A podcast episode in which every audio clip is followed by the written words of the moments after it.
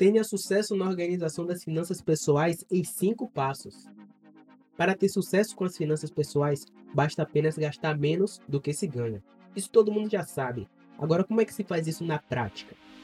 Antes de continuarmos, aproveita para seguir a gente no Instagram, o atualinvest, acompanhe nossos destaques, os resultados das nossas operações no mercado financeiro e os depoimentos dos nossos clientes.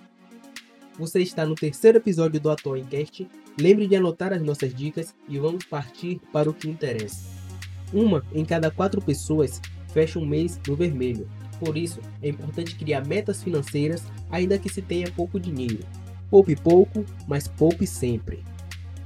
E o primeiro passo para conquistar esse objetivo é defina os seus objetivos de curto, médio e longo prazo. Se em até um ano você quer comprar um notebook ou juntar um determinado valor na sua conta, esse seria o de curto prazo. Se em até dois anos você quer fazer uma viagem ou desenvolver uma segunda fonte de renda, o de médio prazo. E se em até cinco anos você quer comprar um imóvel ou um veículo, o de longo prazo. Se você não destina de forma correta o seu dinheiro, você está perdendo um grande recurso. Afinal, quando não se tem prioridade na vida, é bem mais fácil gastar com qualquer coisa que aparece. O segundo passo é a triagem. Anote todos os gastos diários durante um mês para sondar onde você está gastando seu dinheiro.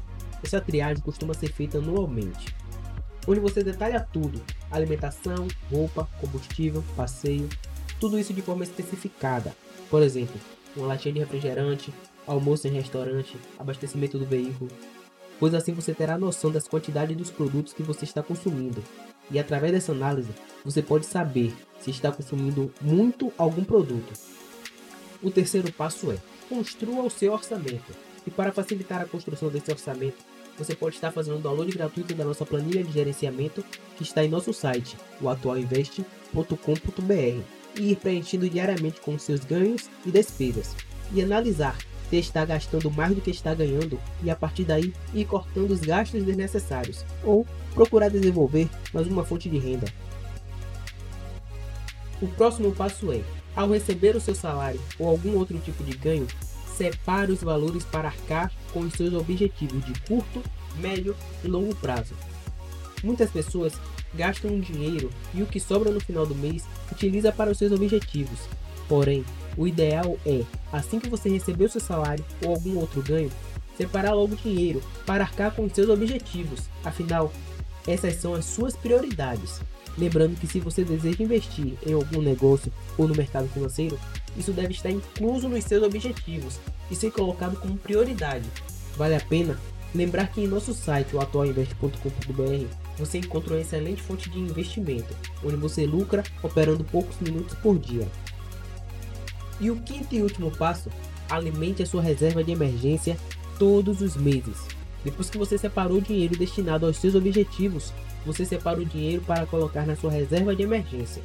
E só depois dessas organizações, você utiliza o que sobrou para os gastos que fizeram parte da triagem, como alimentação, vestuário, combustível. E para não deixar o dinheiro da reserva de emergência parado na poupança e sendo desvalorizado, vale a pena investir em uma CDB com liquidez diária.